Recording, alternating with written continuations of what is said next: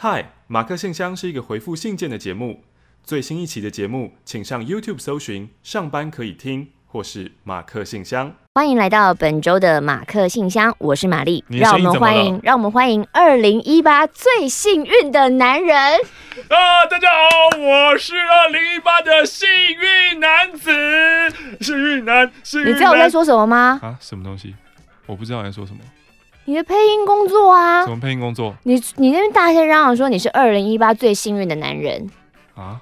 你好像在什么 Seven 里面登录了什么东西，然后就变得很幸运，然后干嘛的？哦哦。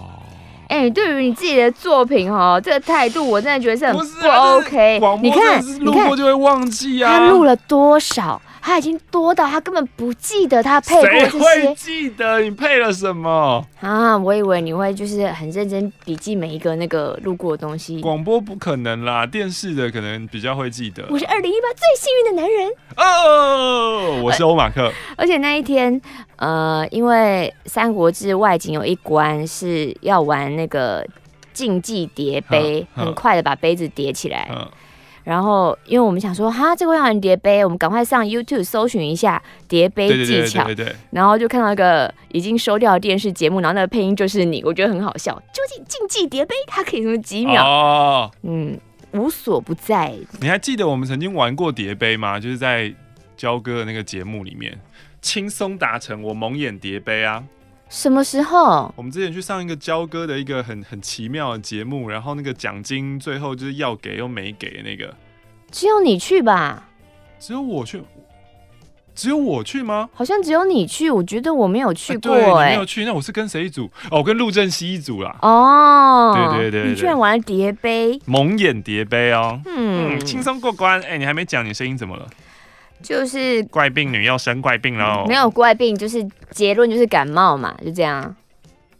竟然竟竟竟然怪病女也感冒喽？这句话也这句话很没有逻辑耶。不是因为这个人他蛮号称自己的身体很很强健，跟牛一样，欸欸说意志力可以抵抗感冒病毒。四个小时前的声音，你会非常惊讶我的康复能力。你四个小时前的声音是怎样？很可怕啊！当当你看到伟大的时间 line 的时候，那个时候是这个什么样的情况呢？那个时候是好像你开头要啊，就前面是空音，没有声音的那一种啊，这样子啊，就是就叫不出，弄不出声音来，哇，因为太痛。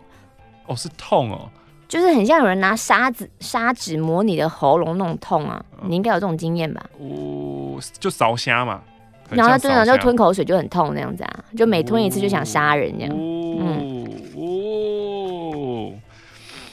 今天我们要来回信了。今天回信的这一位是，我真的看不懂这个字。他听到他的信的内容，他就知道他是谁了啦。一个什么 “ziki” 的，前面一个是女，然后这是？这是不是日文啊？什么 “ziki”？？给你看。母字体哦，阿母的母。阿母的母怎么笔顺会这样呢？你的一横怎么可以断掉呢？气什么啦？你笔顺这样断掉，我就是看不懂那个字、啊。哪一个横的不见了？你说旁边太像田哦、喔？对呀、啊，哪有人母这样分开写四画的、啊？那你叫她女田之 k 嘛？搞屁呀、啊！太容易生气了吧？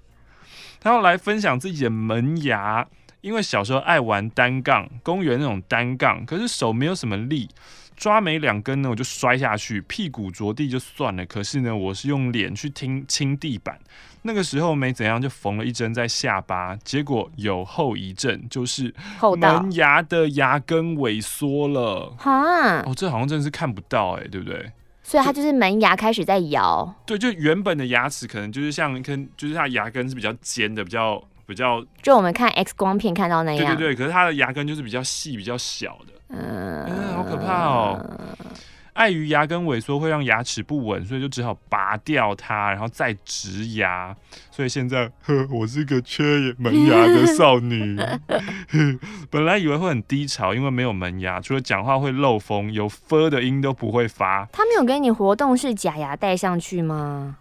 哎、欸，我那时候植牙，他有给我一颗活动式的啊。你是说就是就是卡上去？对啊。然后可以一直拔下来，又卡上去，拔下来又卡上去。那你不会一直想要跟大家表演这件事情吗？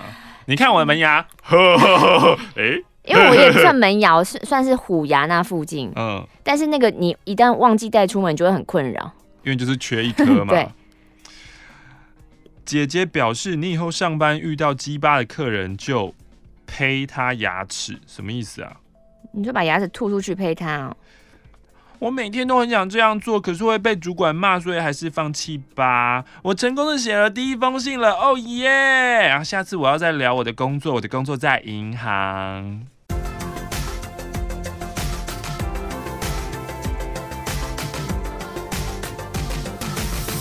马哥、玛丽，你们好，我是巧克力糖。第一次写信，之前知道节目要停播，我就马上买了信纸，然后就一直拖到现在。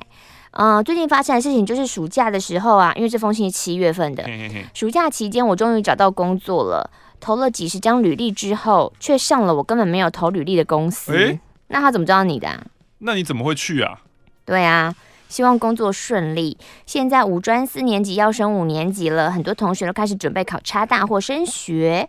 我读的是行销与流通管理，但自己对这方面真的没有太大兴趣，只能怪自己国中成绩太差了，没什么学校能选择。但还好，我已找到我未来想读的科系。是什么？他说他有找到了，但是他没有说。有。可是他想问说，你们有没有推荐的补习班啊？好。所以这补习班是什么？是差大补习班吗？嗯，这个很难呢。嗯，我完全没有没有这方面的需求经验。嗯，对，所以我们没有办法给你一些意见。我也没有。I'm so sorry。嗯，台北的阿 Y 想要跟你们分享，从三月十七号开始去上驾训班的心得。嗯嗯、我上的是滨江驾训班。哦，先讲一下哦，会去上的原因是因为二月中的时候跟男朋友去了一趟清境，隔天去武陵露营，再走中横到太鲁阁花莲，最后走苏花公路回台北，四天三夜的行程累死他了。嗯，看着他辛苦的开车，当下我就决定回台北，我一定要去报名。第一天上课是一位阿北教练，蛮 nice 的感觉。整堂课下来呢，我脑中只有他一直重复的说哦。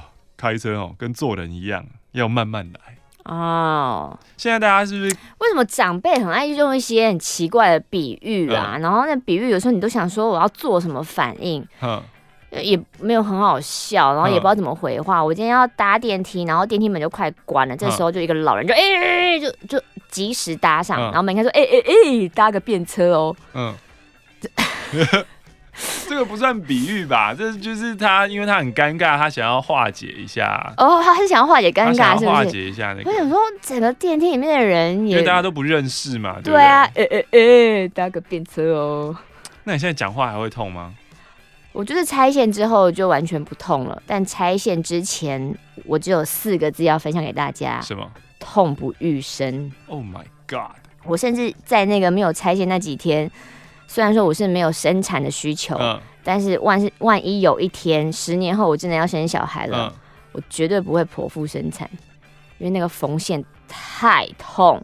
可是不是会有什么什么止痛药或是麻醉或什么什么？哎、欸，我我我这个礼拜、嗯、我吃到我人生止痛药的巅峰，嗯、我每天都吃满那个止痛药的最高剂量，它最高只能吃六颗，我就六颗狂吃。天呐，就吃超多，我觉得我已经吃到，就是我身体有一点那个，就是有一点疹疹子。我觉得他在告诉我说：“嗯、小姐，你那个止痛药吃太多喽，但是不吃不行，嗯、因为你录影，你又要一直讲话，嗯，啊、我讲话又没有人听得懂，嗯，因为舌头被绑住了，嗯、所以我就说，我觉得夸卡就是以为，以为之前马上先生听起来还好啊，我隔天开始超痛，一天比一天还要痛，啊、就那个缝线越来越紧。所以你就想象你的舌头下面被缝住了，你只要一旦要讲话，哦，就是会被拉起来。所以我就是说，嘿、哦外卡是我这边，然后全部人说，耶耶耶耶，耶耶耶耶耶，这种另类的节目效果。但是就是那那三集我的表现都，因为连录三集，我只能说那三集表现我都非常的烂。会吗？就是我会很摆烂，因为就是觉得太痛，我就只想站在旁边，就是你知道你要 do something，你你的脑子想要 do something，可是你但你不会突然想要跳出来说，哎哎哎哎，你不会突然想要这样子，因为你一用，因为马克就是如果我现在小声，就像我们就是录音，你麦克风很近，嗯、你的嘴巴幅度不用那么大。哦、可是如果你在一群很大声的人面前，你要跟他们嘴巴要张大的话，那个就很痛。而且就是很多人关心关于我一直很害怕纱布很臭的问题。嗯。我觉得那个不用太烦恼，因为五天以来，其实我真的没有吃什么东西，我全部都全部都喝的，嗯，所以纱布它没有沾到什么食物，对，它还是会有一个纱布或是混合口水跟漱口水的味道，但是它没有到不是那种食物黏黏卡卡食物卡饭粒那个，嗯嗯嗯、吃五天的流质食物也是很。厌世，而且对啊，就你尝不到任何美想吃的东西都没办法吃。啊，平常录影都还好，那几天录影下午茶吃菜包啦，贵、嗯、啊，什么什么什么贵啊，然后又吃什么肉包，就全部都很香。人就是要失去了才会懂得珍惜。Yes。而且你刚刚说那个怀孕啊，我一直以为剖腹是比较不痛的、欸。他们就说，看你要痛当下还是痛之后哦。因为我也是有听过有人跟我说，就是他剖腹，他是自然产，但他隔壁那一床是剖腹产。他说他有听见，就是因为剖腹好像上面你就是会盖纱布什么的，有时候纱布不小心粘住什么撕起来，他有听到那一位孕妇在尖叫。而且你要想，你肚子上如果有那么伤口，你又要这边抱娃娃喂奶，嗯，人家还没求来求去。求来求去一样厌世哦，好可怕，好可怕哦。嗯，第一堂教练课直线前进后退，第二堂倒车入库，那个口诀和公式哦，什么那个两圈半，看到镜子两圈半，对对对，什么看到地上小白点，快转右呃快速右转一圈半，进去后车身平行打正，出来看到门把，什么什么白线一直线就快速右转一圈半。哎、欸，我以前学车的时候没有背这个哎、欸。天哪，你是天才吗？我以前真的没有背这个。你是天生好手吗？天哪，我们所有人都要背口诀。怎么会？你不用。我教练没有教我背口诀。天哪，你太厉害了吧！我教练只有大概说说一下说，说哦，你看那个那个车子哦，好像快进去的时候啊，你就啊，因为有的时候他们抓很紧，就是会不小心踩到线或干嘛，嗯、还是他们看到女生觉得女生就是要口诀，一种。这是一种性别歧视，是不是？对。啊，我在。那个教练场还撞过车哦，然后教练匆忙跑过来，哎，你走，你走，你走，你走，你走，完了完了！你在哪一关撞车？我不是 S 哦，没有，我不是在考照的时候啦，就练习自己在练习，在练习哪一关会撞车？呃，从那个车库把车子开出来到路上，你说你右转就咔咔咔咔咔，就是因为那个我我我好像在南港那边学的吧，然后他的车都是停在一个。有点像暗暗的仓库那个地方，嗯，然后那个那进到那个场域，就让我想起我小时候进去游乐园玩碰碰车 的感觉，然后就哦，好多车在这边，借口，这都是借口。我记得是撞到墙壁，好像是、嗯、对，就跟我玩碰碰车一样，永远没有办法把车开。然后你没有赔钱？没有啊，好棒哦。嗯，但是我觉得背口诀没什么不好，我必须老实说，因为背口诀就是帮助你过关。难道你想要这边缴钱，你又没过吗？对呀、啊，嗯、我觉得就是。一次过关比较重要。当下我背口诀，我整个手忙脚乱，一直被说什么松开刹车太多啦，速度太快啦，我下课好沮丧哦。没有想到第三堂学 S 型才是最打击信心的，一直就说吼什么，哎、你看到那个后照镜哦啊，地上白线是仰角时候啊，就转啊，我根本不懂仰角是什么啊，公式只讲一次就下车去抽烟，然后就回收息室就放我一个人自生自灭。练了一次 S 型，我整个车都在线外面。哦，好丢脸哦！呃，另外一位教练看不下去，还下车教我。快下课的时候，我的教练终于回来了，坐上副驾后，我问他说：“为什么我有时候明明没有踩刹车，也没有拉手刹，也在低档了，但车子就是会卡住，动不了？”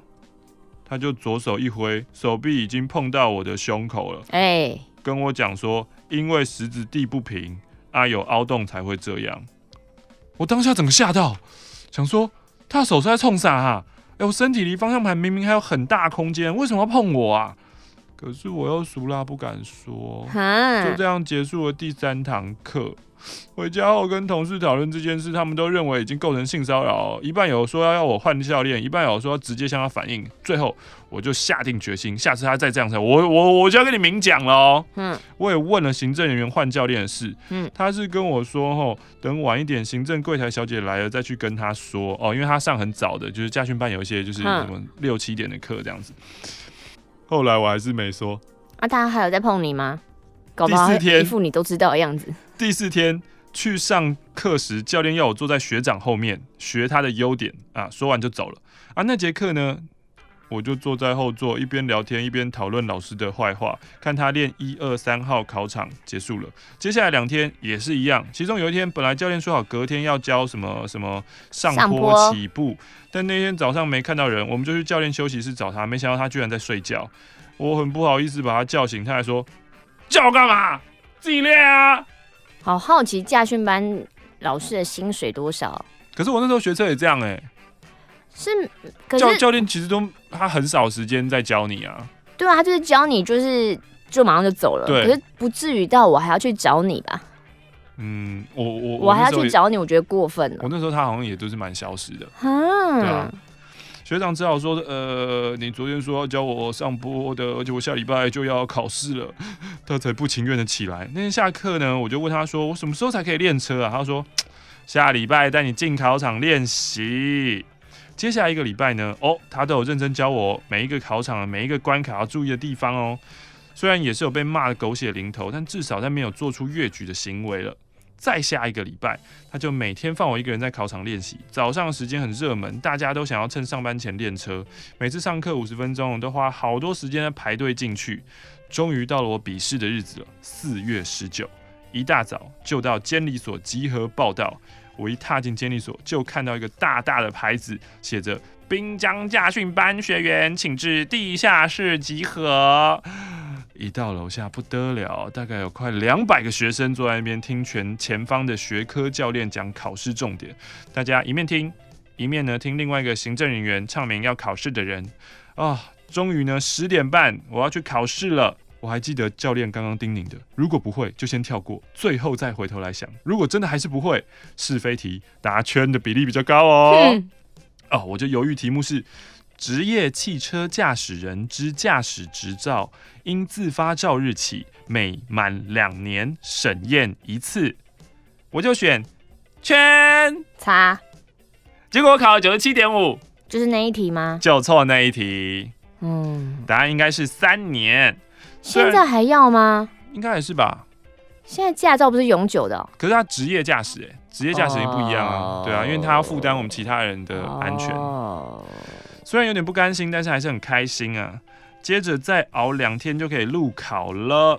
好，接着下来呢，他就来讲他要去路考喽。呃，表定八点集合，然后呢，就呃前面已经有三位学生在练习了。呃，他们就叫我先上车，让我坐在驾驶座，这样跟着他们看。其实考场也有其他的车啊，我们就等啊等啊等啊等啊。其中一位男生呢，到了今天才知道什么有三个考场。教练只教我二三号考场的公式，没有教过我一号的。太闹了吧！我们其他三个人就赶赶快告诉他小技巧，并让他再开一次一号考场。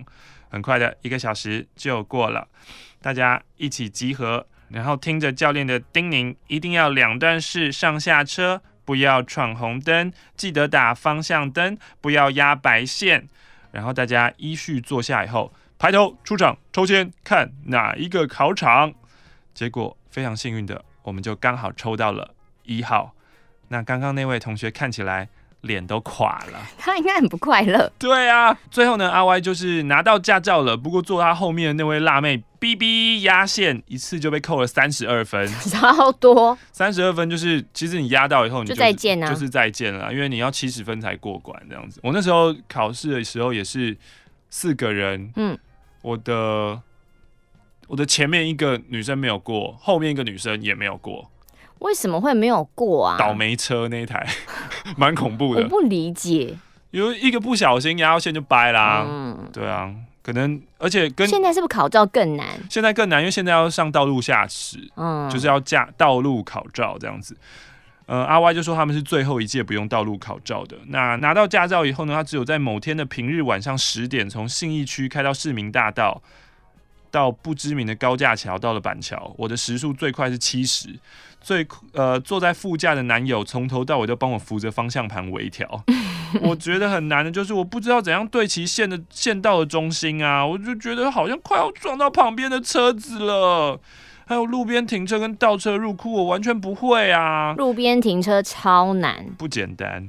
然后只要被后车扒一下，我就会吓死，然后差点就会把油门跟刹车搞混。你不要乱扒我好不好？真的哎，后面喇叭那种很恐怖。你那时候心里只要转念说，人家是女生开烂，大家大家都认为你会开很烂啊，所以你也只是符合他们对你的社会期待而已。那我怎么办？嗯，扒的时候说，人家是女生耶。然后下车跟他吵架，然后就在上爆料公社那个，一直在人家那个车窗前面说：“阮家是女生耶，扒我！” 你一定会上新闻台。你之前有看到一个很很好笑，就在高架，然后被扒了以后，哼啊，不是在高架，他超人家车，哼超了以后被超那个不爽，哼他就一直一直卡他，一直卡他，故意逼他嘛？逼他车卡他，然后不让他走。哼后来下高架以后呢，他又直接这样子，就是插在他前面，插在他前面，然后一直按喇叭，叭叭叭叭叭这样子，哼然后刚好是红绿灯的地方嘛，就。后来他就真下车，下车了以后呢，哎、欸，没有看过这个，这这个好疗愈哎，没有，这个下车，然后他的车门都打开，你说很凶的那个人就下车了，对，车门打开了，然后他就这样走出来，嗯，然后呢，他就他就爬，呃，他有爬上来没有？他就在这边，然后指着就大骂，你给我下来之类的，对，对，对，可是已经绿灯了，这台车呢，他就往前开哦，然后就把他的门压坏了，嗯、就往前开，你说碾他的门。就是因为往前，因为它的门本来就是这样子嘛，就是等于就是就，就是像栅栏，就是我就是穿穿穿越栅栏，所以这个车主就疯了，就爬上那个他他们那个挡风玻璃，然后狂踹挡风，把玻璃踹破这样子。然后这个车主当然也是受不了，两个人开始扭打，然后在在他们引擎前盖上面扭打，然后就翻来翻去，翻来翻去。然后因为引擎盖是斜，台湾吗？台湾台湾、嗯、引擎盖是斜的，然后就噗，又又整个摔到地上去，然后最后那个呃一直。被超车很不爽的那个，就是他最后被压制在地上，然后被狂打，然后你就听到那个呃，有人在报案，或者行车记录器。后面这台车其实是呃一对夫妇，行车记录器的那个老婆就在说：“我也是警察吗？”啊，就刚刚那那个就是有人他一路就自己逼车啊，然后那个他还上来踹我们挡风玻璃，然后就是然后他就打我老公，被一直打我老公啊。但但其实那个画面现在她老公狂在揍那个人，狂揍，狂揍，狂揍他。这是两个长辈，呃，应该都是年约约莫三十。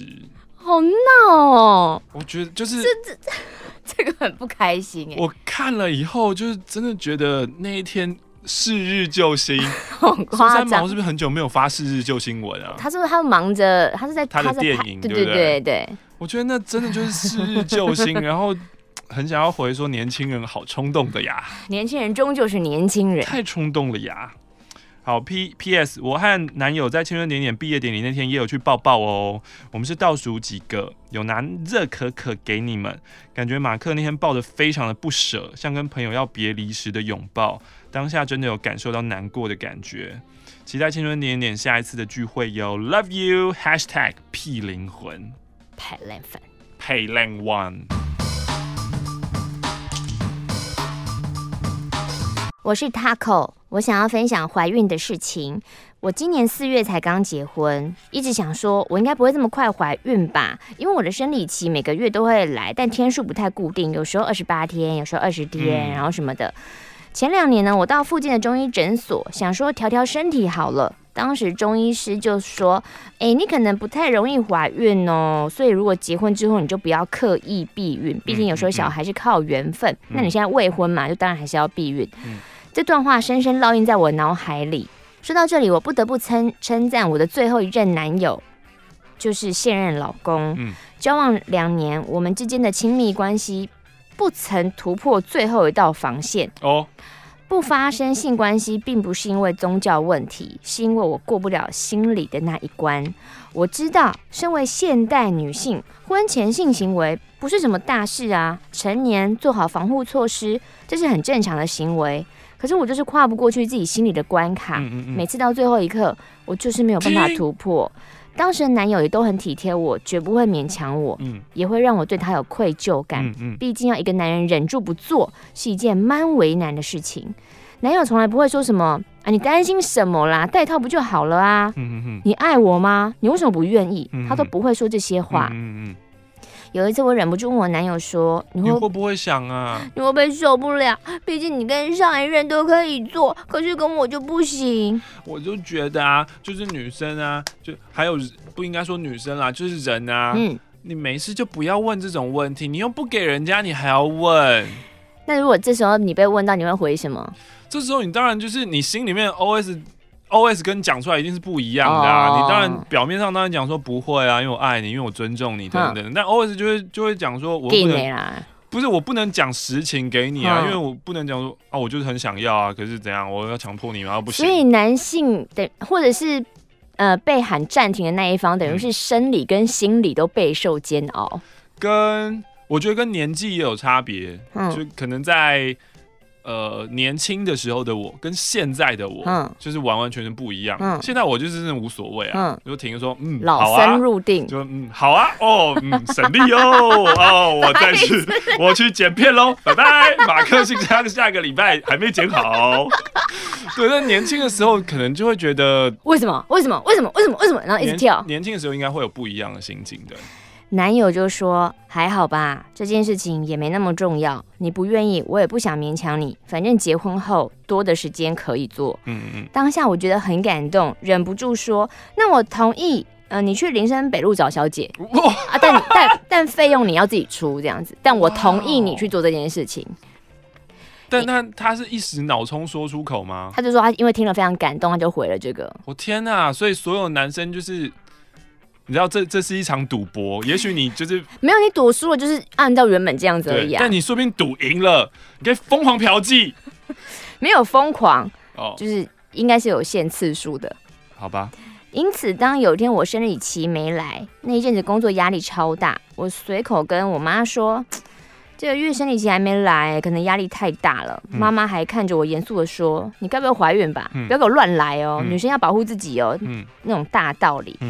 嗯我忍不住搬出现代女性不该有这种婚前禁止性行为的古板思想，嗯，但我心里其实又很明白，啊，我怎么可能未婚怀孕？回到正题，结婚后我们突破最后一关，但当下我想到的是，怎么？怎么跟言情小说讲的不一样啊？言情小说害惨女生了啦！言情小说他都会就是安排一个很浪漫的场景，可是他们都只会写到就是到床上，然后把我推倒，然后就一直亲我，一直亲我，隔天醒过来就这样，好害羞。不是吧？言情言情小说。有这么平淡的吗？我看到很多言情小说好像都比较肉欲一点。那个封面会写十八禁哎，那个是十八禁的言情小说。哦，我们看这个，尤其是他如果在古代，怎么可能写成那样？哦，而且有的还在帐篷哎，就什么什么那个什么貂皮掉地上一个意境式的概念。然后然后然后里面都只会说一直亲一直亲一直亲，然后什么亲遍我全身的肌肤那种。就是一直亲，或者是到一半他很温柔的问我说：“你还可以吗？” 虽然说我觉得可能有点不舒服，但我看到他，我还是觉得就是 OK，然后什么的，然后隔天醒来第一眼就是看到他竟然在盯着我看，然后就是就只有这样。对啊，他们蛮重视隔天醒来，男性是非常温柔的，拥你入怀，然后以及关心你前一晚 OK。隔天醒来盯着我看，我就不自觉都会想到其他人。鬼片哦，就对啊，就觉得不是，我就觉得你醒来被一个人盯着看，其实蛮可怕的。怎么跟言情小说讲的不一样？电视上演的也不是这个样子啊！内心充满了问号。而且刚开始我在这方面遇到一些问题，因为我觉得有点不舒服，嗯、我就忍不住跟老公说：性行为的学问好深哦，我要学的空间还很大，我去看影片学一下好了。老公就不断的翻白眼说：没那么夸张吧，顺其自然就好啦。但我还是担心会不会我们就这样子性行为一直不顺下去呢？所以就跟一位要好的学姐聊这方面的烦恼。她之前会分享她跟老公的大小事，她是属于夫妻关系很好的学姐。她用过来人的心态跟我分享说，她当时也没有跟老公有婚前性行为哦，嗯、哼哼也是一样，哎，房事很不顺，怎样都不舒服。但也是参考很多的书籍跟影片之后，才找到原来这个姿势是适合我的，这是双方都会舒服的。学姐说。男生哈，不管怎样都容易高潮，但女生不一样哦，千万不要为了迎合对方，假装自己也高潮了，久了女生就会对这种事情越来越没有兴趣。嗯、你要先想办法让自己开心，你满足了再去配合对方。嗯，我就把这段话跟老公分享。嗯，不晓得是不是因为这段话的作用，之后的性行为前戏变长了哦，我也渐渐摸索摸索出自己舒服的方式，可喜可贺。我想我算是蛮早发现怀孕这件事情的，生理期反正就是蜜去蜜月前，婆婆还说，如果在去日本蜜月时怀孕就太好了，日本好山好水，心情愉快的环境下怀孕，感觉生出来的小孩也比较开朗 哈。那我是在什么状况？有差吗？喂，我真的不知道我在什么时候，真的 我是什么时候受孕的啊？才会变得这么奇怪呢？到底是什么？是是在哪一个地方呢？嗯、接受到哪里的磁场？嗯，去蜜月回来，从呃就发现生理期一直没来，没什么不舒服，但又想最近没什么压力啊，然后就验孕棒，就发现两条线。奇妙的是，我的心情蛮平静的，没有电视上那种感动澎湃，心里只有想，嗯，被我猜中了。当下我想传验孕棒的图案给老公。但想到老公是一个非常容易受惊的人，嗯，受到惊吓，对，然后我就担心他听到这个会不会心情不平静啊，骑车安全就受到影响，啊啊啊。所以就一直等到他骑一直我当爸爸了，就骑机车双手放开，然后隔天就去妇产科，算算时间，的确就是呃是去日本前中奖的，嗯嗯，知道怀孕后糟糕，没有好山好水，糟糕是台湾的乌烟瘴气啊。我要他先不要跟婆婆讲，因为接下来上班的时间是小夜班，又要骑车上下班，万一没有办法换班的话，婆婆知道后会担心。嗯，还好主管知道之后就体谅我，帮我换成白天的班，觉得很开心。嗯，之后呢，老公跟婆婆、大姑公布时，意外的反应最大的是大姑。大姑说：“哇，我好开心哦，我要想名字。” 所以大姑常问我说：“取这个好听吗？”曲那个好听吗？我不喜欢大哭的声音。哇，我好开心哦！对，我不喜欢。那怎么了吗？大哭又很烦。衣服我也想买哦，好好我会负责买 baby 的衣服哦。应该是温柔的大哭吧，我想。到现在已经快两个月了，上一次去产检听到胎儿的心跳，觉得有点感动。虽然说没有很明显的肚子慢慢隆起，但我还是不好意思做，不爱做。嗯。有天我叫我老公摸肚子，他就说：“哇，这么大。”会不会其实是你的小腹啊？啊，他就翻白眼了。嗯，他唯一的困扰呢，就是他以前是个大食量的人，嗯、现在食欲不佳，看到饭看到菜就完全没食欲。但是婆婆婆婆煮的又不能不吃，就只能吃一点点，忍着恶心感吃完。嗯、但是他现在呢，已经慢慢恢复正常了，食欲大开，期待那一天的到来。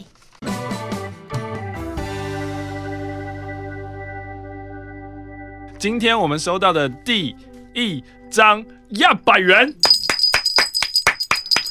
来自于 W 先生，他想要请广播女神吴玛丽为他命名。W 先生，嗯嗯，Wesley，Wesley，OK，我今年二十五岁，这是我人生的第一次写信哦.第一次。我小时候，我国小时候，email 就已经非常非常普及了。臭屁什么？拽个屁呀！所以，除了写给女生的情书、写给朋友节庆祝贺卡片，要拿去邮局贴上邮票寄出的信，这是我的第一次。本来我想要尝试手写啊，可是写了两行，我觉得哦，用手写真的好慢哦，所以他用打字的。嗯，他是青春年点非常晚期的听众，而且呢，他完全没有听广播的习惯。第一次听到是因为他在电影公司上班，常常赶案子加班要到半夜。这个时候，我的部门的一位学姐，就是马克信箱的常客，会从欧洲寄明信片给我们的玛丽莲梦露。嗯，她就用电脑放给我们听。也因为玛丽莲梦露的大力推荐，青春点点录音档还有现场，就是我们部门加班时候的消遣。我们最喜欢的单元就是青春影城。每次马克玛丽在叙述电影桥段的时候，大家都会停下手上的工作，专心聆听。那、啊、你们加班就没有在做事了啊？有啦，都有人边听边念书了。因为我们工作就是电影后制，所以大部分的同事都是热爱电影，而且看过很多电影的人。所以，除非马克玛丽出的题目太冷门，否则我们部门很少呢会有十几个人都猜不出来的。虽然我对电影也非常有爱，但是无奈这份工作太常熬夜、太常加班，所以我离职了，改去一家行销公司担任美工跟设计。跟前份的工作比起来，轻松许多。我又可以在工作的时候戴着耳机，一边听录音档，一边憋笑。没有想到这样的日子才过不久，玛丽莲梦露她就在旧公司的群组说青春点点点要停播。我们居然出现在人家公司的群组里。好，但至少马克现在还在啦。虽然我加入的晚，但现在呢，我还是来得及参加每周一次的马克信箱，我有机会可以多多写信哦。虽然离开了电影公司呢，现在工作相较之下轻松了许多。可是啊，说真的，日复一日打卡上下班，然后呢，与我兴趣不符的工作内容，很快又开始消磨了我的意志。虽然呢，事少又离家近，可是我现在开始常常迟到，开始找理由请假。我对生活没有热忱，于是我鼓起又要失业的勇气离职了。也许长辈们常讲，现在年轻人都是草莓族，大概就在讲我这种人吧。如果真的要被挂上草莓族的标签，我没有任何怨言。哎、欸，我蛮欣赏这个态度的。对啊，嗯，因为我们的上一辈，我们的父母为了维持一个家庭，他们也是咬牙苦撑工作了四十几年。而且我敢肯定，他们之中绝大部分绝对也都没有热爱自己的工作，嗯、他们只是为了生活不得不做出这样的牺牲。他们我可以忍，为什么你们不能忍？嗯、奇怪，他们觉得工作就是这个样子，嗯、是谁在跟你讲兴趣跟热情？嗯，然后就觉得现在这一代也太怪了吧？嗯，所以我这辈子最大的愿望就是希望能够跳出这个轮回工作。现在没有那个对，但是我还是会心里一惊。工作、结婚、养儿育女、买车、买房的这个轮回，我要隐居山林，远离尘嚣，养一只拉布拉多或黄金猎犬，与它相依为命，过着与世无争的日子。P.S. 但是希望山上有网路。好，最后呢，我要借着马克信箱跟我心目中的女神告白。女神有二，一是广播女神吴玛丽，二是积极正向又善良的玛丽莲梦露。亲爱的玛丽莲梦露，祝福你能够排开迷惘，并且寻找到人生的方向。希望你的欧游一帆风顺。你是不是喜欢玛丽莲梦露啊？啊，嗯、好，所以广播女神次名 Wesley 的 W 先生，其实叫做。威加，威嘎，威加，对。这封信有一元美金。呜我是住在加州长滩的公主病红豆饼，断断续续听点点点十年了，哦、却再也没有新登场跟好棒好棒好棒好棒赛哦。哎，好棒还有啊，你还是会放的对了。对啊二零一八年，其中一项新希望就是要在马克信箱听你们念我的信，好棒哟，好棒哟，好棒哟，好棒，棒赛啦！呃，上星期我重听了，呃，感谢啤酒肥花提供的录音档之帅哥世界杯，我边听边笑，过了整整三天，这是一个 sign，sign from universe 告诉我该动笔了，嗯、然后我又拖了一个礼拜。嗯、呃，身为小粉丝的我，立刻把帅哥世界杯加玛丽演唱会的 YouTube 分享给身边的亲朋好友，终于拉人入坑。By the way，玛丽即兴的歌词打给你妈拎老布啦。我什么时候讲到这个？什么什么？打给你妈，你老母啦。你很常讲啊。真的、啊？对啊，真的。啊、呃，期待你们也做一个美女世界杯。哦，美女世界杯感觉会得罪人。哎、欸，为什么啊？你做男生就觉得好像比较不会得罪人，可是做女生就会很得罪人，这是什么样的差别？这没道理啊！我们好像可以认真的探讨一个，探讨一下这个。如果现在有广播节目的话，嗯，可以认真 call in 探讨一下。但我现在为什么初步的想法，实话蛮糟的哦。实话说女生比较玻璃心，比较脆弱吗？不是。因为这个世界比较看重女生的美色，所以，然后然后女生是呃，譬如说男生有很多呃评比的地方，就是我有在很多领域我都可以呃怎么讲展现我的才才华，嗯，但是相较于女生，这是一个，所以就是它的范围比较窄，你做这个主题就会变得比较严肃喽，就会不好笑。不是不是，就是你做了这个以后，因为。我我我要怎么讲这个感觉啊？就是这个社会，这个现实世界看重的，还是最重要的，还是男生的财力，嗯，再来可能是才华，嗯，然后可能其他方面，譬如说运动啊，什么什么什么之类的。可是对女生来说，外表身材，这个世界就是看女生的外表。外表身材就是、嗯、就是外表，对啊，嗯，所以当你评判外表，还有就是为什么女生呃，譬如说美妆业会这么发达，嗯，然后女生会这么想要变漂亮、嗯、这一件事情，嗯，我觉得这这这就是反映了这个社会社会的现实啊，嗯，所以如果来做一个美女杯的话，嗯，就会很尴尬，就会没有人什么人讲话这样，大家可能是可以讲话，是变成我们不敢讲话，我不敢接。嗯，但是如果有美女世界杯，他首推女神章子怡跟舒淇；帅哥世界杯，他发现金城武完全不是他心目中的神帅。刚刚其实我就忍住没有讲话了。他觉得耀润应该不错，可以。我有点忍不住想要讲话。刚刚你讲耀润，根本欧马克不知道那人是谁。我不知道。对呀、啊，就像有人觉得松本润很帅，但对我来说，他他真的很像一只动物是一样的、啊。嗯嗯现在的我是一个挣扎于上课跟打工之间的屁灵魂留学生。虽然说从十九岁就自己住了，但去年搬到美国之前一直在台北。台湾真的是天堂，做任何事从来不会不方便，也总是也总是外食。但在美国后，我除了下厨，又要学各种技能，我觉得好麻烦哦。前几天我花了一整天，边听马克玛丽骂完墙聊猫咪的事情，边修水管，才让我没有抓狂。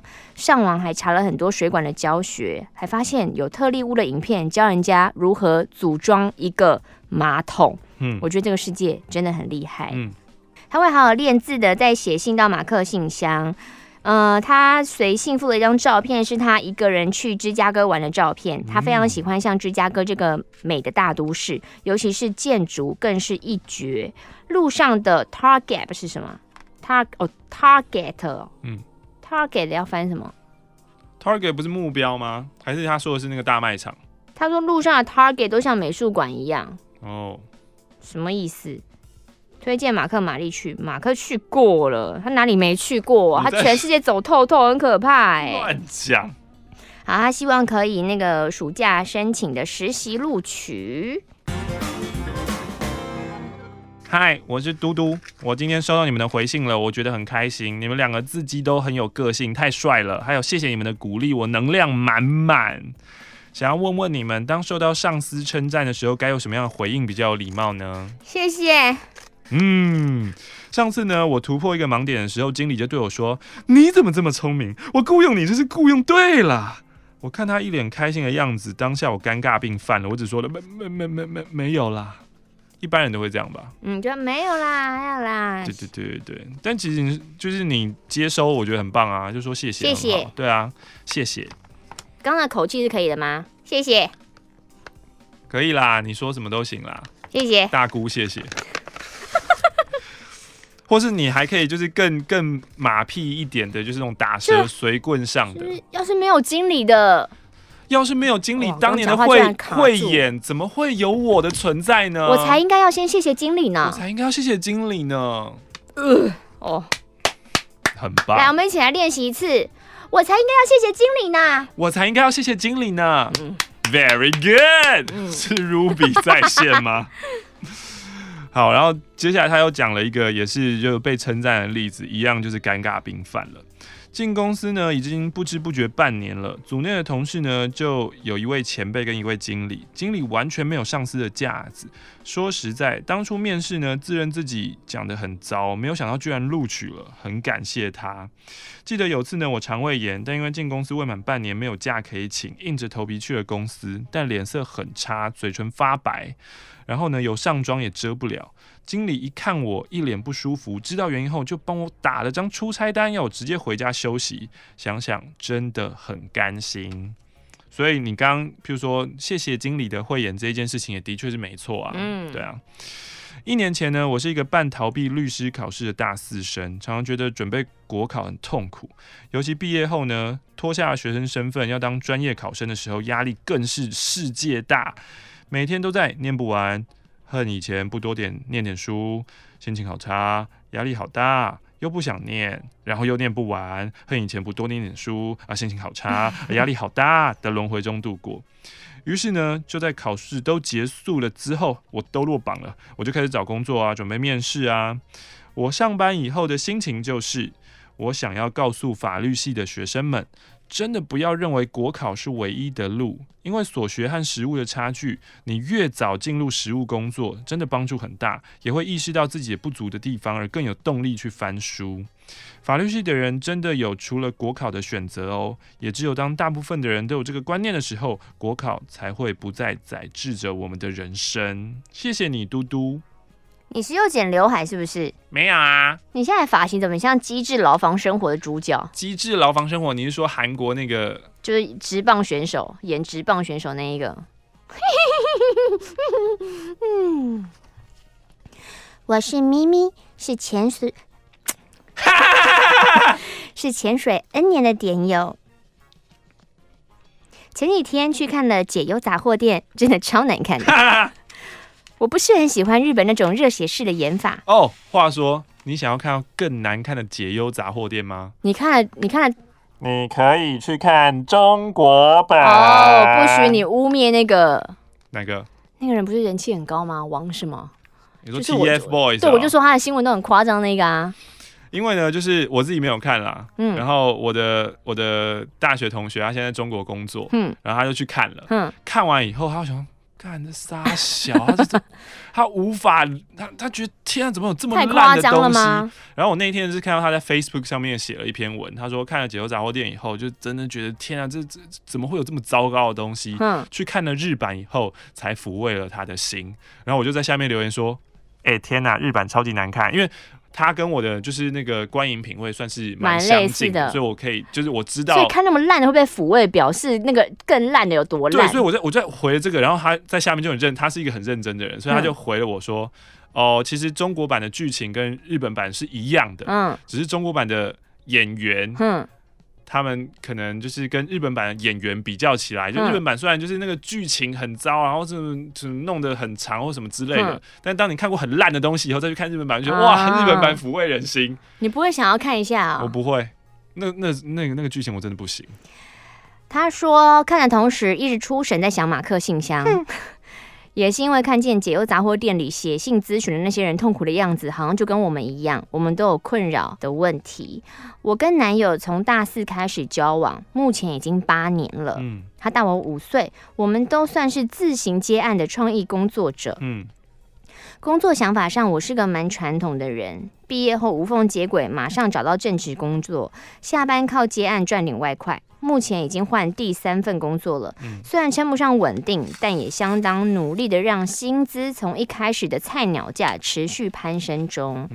我是个朋友不多的人，朋友都说我像异世界的人，笑点哭点都很怪。而男友好像跟我来同来自同一个星球一样，我们一起到了地球，然后遇到彼此。哦，很浪漫呢，哦。我们是彼此最好的朋友。他是一个很善良的艺术家，比我早出社会，换过 N 个工作。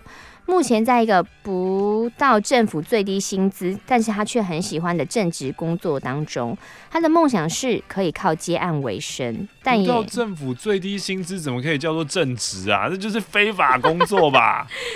啊，我就是想要靠接案为生啊，但其实也是经营着只有几百人的粉丝团而已，然后默默等案子上门，感觉好像吸空气、吃浪漫就会吃饱了生活一样。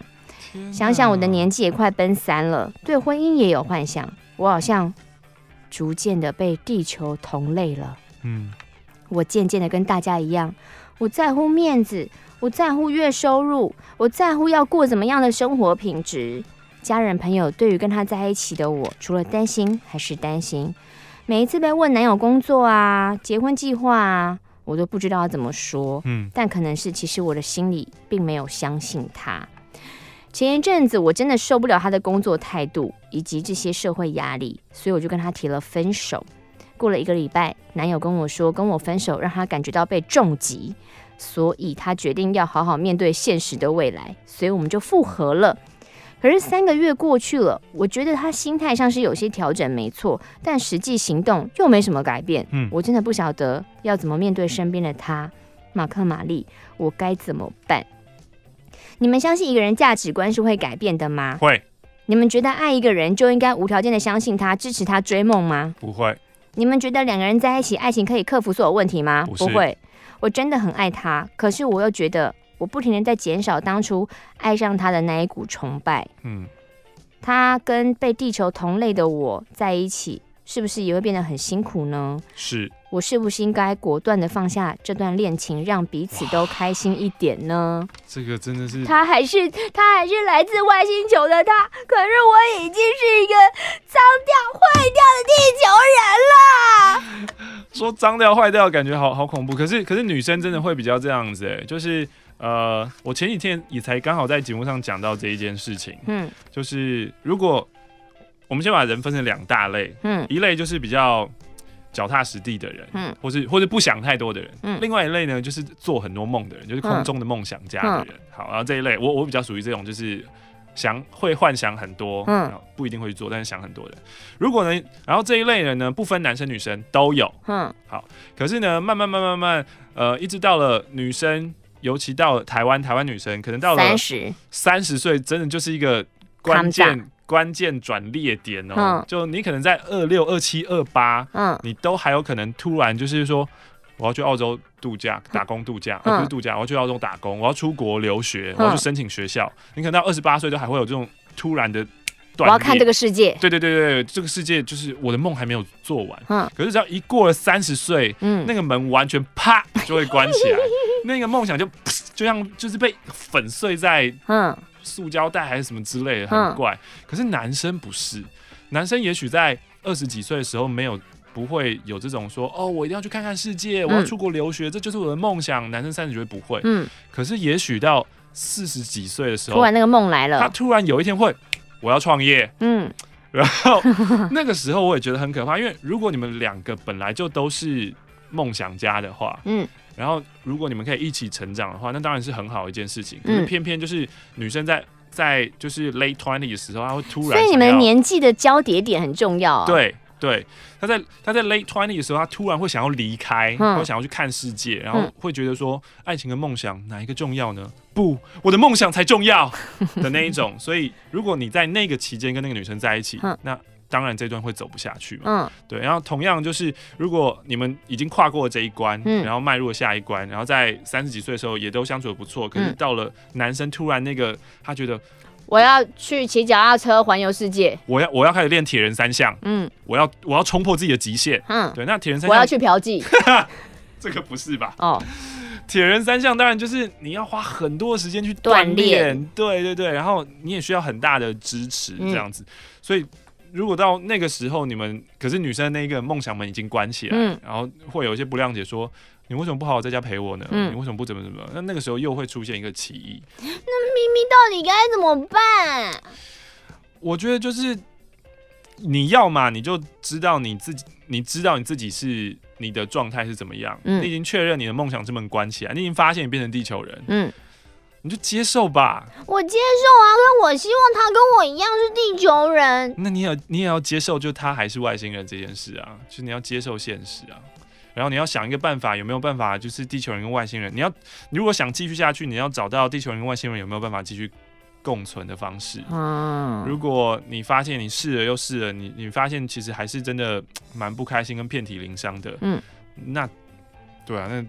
不不一样族类最好还是大学毕业大四交往八年，所以咪咪现在三十二。对啊，然后男友还大她八岁，男友四十了。对啊，男友的梦也算做了蛮久了。嗯嗯嗯。嗯这封信来自于孔雀，我不知道按照进度念到我的信的时候，会不会已经是中秋了？哎呀，农历年都过完了，哎呀，不好意思啊。他是七月份的时候寄的。首先呢，他那个时候要恭喜 YouTuber 马克的订阅人数破一万人 啊，成长的好慢啊！我我我，好，他看完了那个订阅影片一万订阅影片之后，马上就做到南海捐血室去捐血了。另外呢，他也申办了 O Bank，就是王道银行这样子。好，呃，真挚呼唤迪闹。你不是要写信吗？如果可以的话，你传语音更好，好不好？我真的很想念你啊！之前听到约炮故事实在是很冲击。我呢，我很平淡，我只能出卖家人了。不知道马克曾经看了教脚踏车的方法，最后有没有特训同事成功呢？我是一个有意识自己在骑车时就已经在两轮脚踏车上了。我从小就会骑两轮脚踏车喽。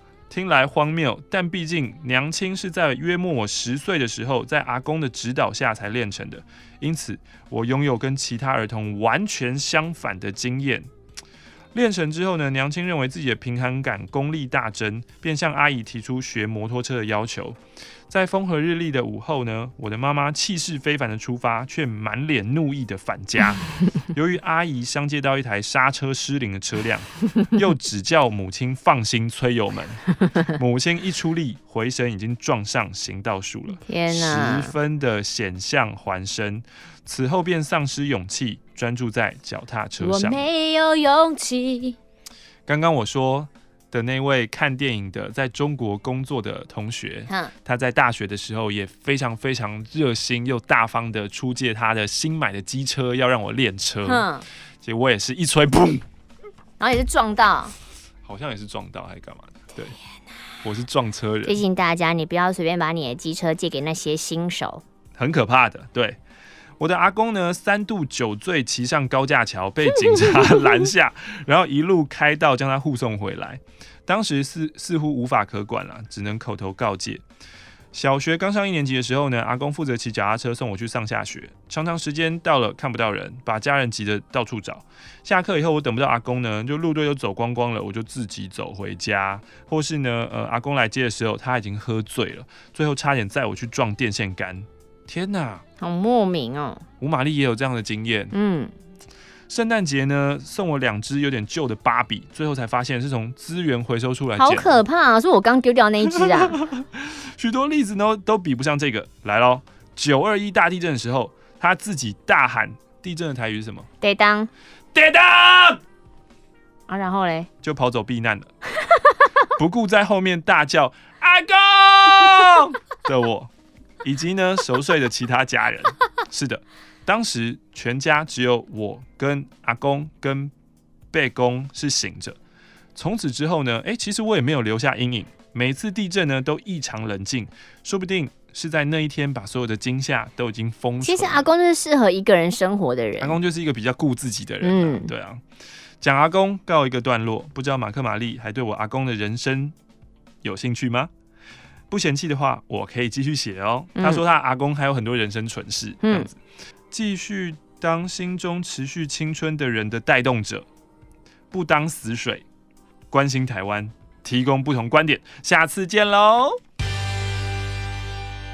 我是 Blue，今天要来分享近况。那这个近况呢，其实也是半年前了。我们今天都拿到，就是大概暑假时候的信，这个七月份的来信，这样子。Blue 他有重度的忧郁症，最近又复发了。压力的来源就是来自于原生家庭。那这两年呢，因为一些因素不方便搬出去自己住，一直在试图找任何可以让我自己好睡、容易放松的方法。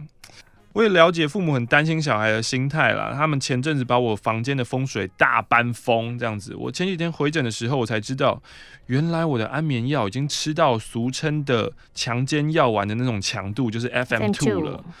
上周半夜起床上厕所，一时没有想到房间摆设已经大搬风了，所以他就直接倒头栽了，从床上摔了下来。嗯，情绪上面就已经有问题了，你还就是还有外伤，要再去医院，就是做很多有的没有的事情这样子。现在他呢，常常整天什么事都不能做，只能靠看我喜欢的日剧来转移我的注意力。预祝两位工作生活一切顺利。好，Blue，希望你可以好好照顾你的身体。Take care。最后一封信来自于沙雅卡沙野家附上两块钱在路上捡到的。哇，你也是一个捡钱机器吗？Yeah，你是个金钱磁铁。我是萨雅卡。昨天听录音档的时候，听到了儿歌之夜，玛丽在唱。我来到一个岛，大家卡加布列岛。马克一个口误变成卡加布列岛。我在上班的时候，哎、欸，你的 iPhone 的有有帮自己 iPhone 取名字吗？没有、欸。现在我要现在我要 Dropbox，呃，我要 AirDrop。我的就叫 iPhone，好无聊哦。我的叫卡加布列岛。真的假的？所以有人说，如果你跟不认识的人说，我、哦、马克刚刚的照片我 Dropbox，对，就 drop, 我我 AirDrop, AirDrop 一下打开，搜寻你是哪一个、啊？卡加布列岛。你没有跟很不熟的人这样对话过吗？呃，没有，就是他们就会说，哎、欸，你开 i，你开 AirDrop，然后说我开啦，我哪一个卡加？他们明明有看到，可是不相信那个是你。对呀、啊，他们可能心里面一开始偶尔说，谁取的名字？会不会很多人听到仿效？以后路上有很多卡，一你一打开就很多卡加，到处卡加布列屌来屌去。上个星期五，马克玛丽合体主持《哥哥妹妹有意思》，感觉就是阔别三个月的点点点，嗯、熟悉的感觉最对味。不过感觉下午时段还是比较收敛，不能像深夜胡闹。现在很珍惜每周一次的马克信箱。嗯、为了长腿欧巴的收入，我会把广告都播完的。哦，谢谢你。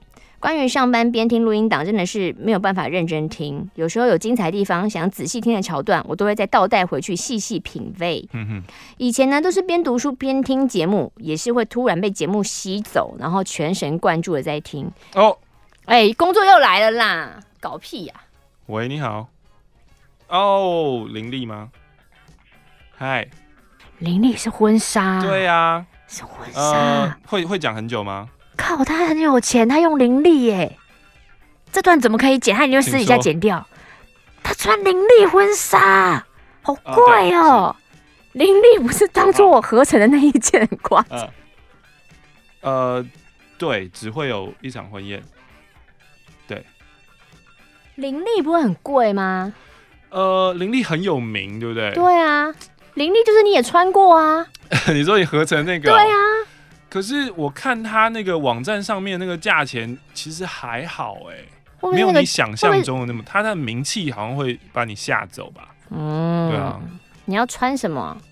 我当然不是我啊。你不会顺便那边租一套西装啊？我现在都还不知道他有提供什么，所以只是先去。还是你也会穿婚纱？哇，这真的有点酷哎，好前卫哦！双新娘进场！天哪！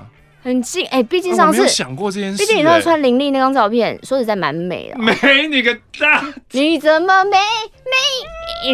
是时候，这时候如果个框框就会 Q 那张照片出来，说你看是不是真的蛮美的这样子？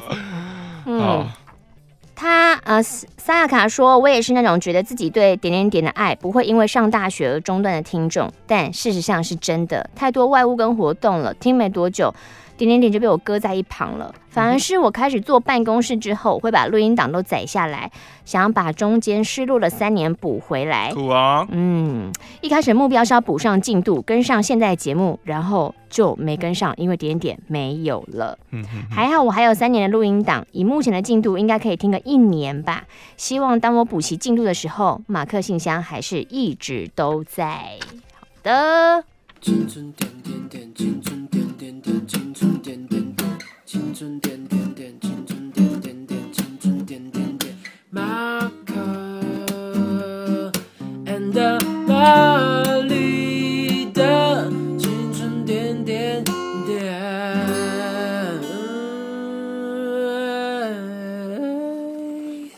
嗨，马克信箱是一个回复信件的节目。最新一期的节目，请上 YouTube 搜寻“上班可以听”或是“马克信箱”。